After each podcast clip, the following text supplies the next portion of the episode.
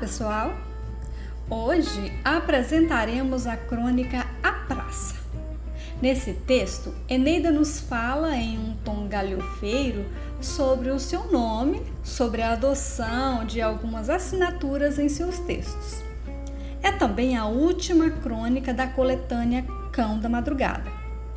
Então, vamos conhecer esse lado mais despretensioso de Eneida Será mesmo tão despretensioso assim? Vamos lá?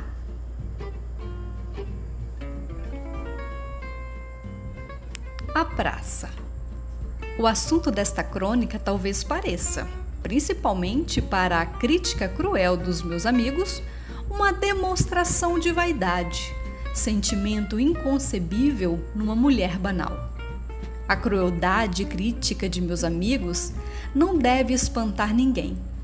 Só é amigo aquele que critica com justeza e força, uma vez que aos inimigos cabe apenas, exclusivamente, destruir, negar, liquidar.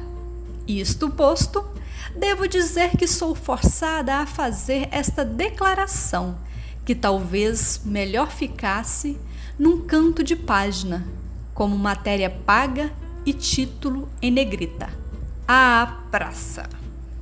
E todos sentiriam, desde logo, que a mencionada praça nada teria a ver com o comércio em geral ou em particular.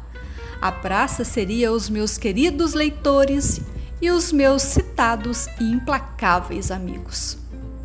O fato é que várias pessoas querem saber seriamente por que assino apenas o meu nome de batismo? Por que risquei definitivamente meus sobrenomes? Há os que dizem: qualquer mulher com um nome igual ao teu poderá se dizer autora de teus trabalhos. Outros acham que parece um esnobismo, um cabotinismo, essa história de parecer sem o nome do pai, principalmente.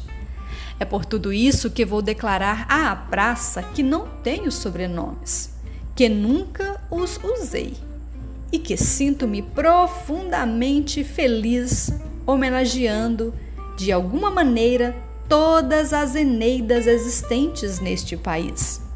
E deve haver lindas, inteligentes, boas, também deve haver ingênuas. Deve haver feias, mas tristes, pobres, e a todas homenageio fraternalmente, pois que afinal somos irmãs no nome. De onde vieram vocês? Como e por que se chamam assim? O meu nome foi um presente, sim. Perdoem todos, mas gosto muito dele. De uma mulher maravilhosa, tão bela, tão alegre, tão inteligente que, apesar de estar de mim definitivamente separada há muitos, muitos anos, ainda existe dentro de meus olhos. Dela sei de cor até hoje os gestos de mãos longas, o riso de dentes claros, a alegria constante e o som que algumas palavras adquiriam em sua voz. Foi com ela que aprendi o valor de certas palavras e determinados sentimentos: morte, amor, vida, sonho, luta. E outras mais longas: lealdade, persistência, coragem, principalmente coragem. Para dizer verdade, devo confessar que tenho sofrido muito com o meu nome. Os trocadilhos, infames, muito infames, já puseram frios e arrepios na minha espinha dorsal. Tenho livros oferecidos por autores nacionais dizendo, por exemplo, assim: a última edição da Eneida. Outro diz: a mais primorosa edição. Como veem, tive razões de sobra para os arrepios. Havia também, ou melhor, ainda há hoje, se bem que em menor escala, cavalheiros que, depois de apresentados, sentiam coceiras culturais e perguntavam: De que Virgílio? ou coisa parecida. Também não poderei esconder que alguns falavam em Homero, confundindo assim gregos e latinos. Afinal, não dizem vários autores que Vigílio andou copiando Homero para escrever a Eneida? Felizmente, os tempos mudaram e os rapazes do futebol tomaram conta de tudo neste país, jogando para o lixo definitivo Virgílio e outros cavalheiros desnecessários.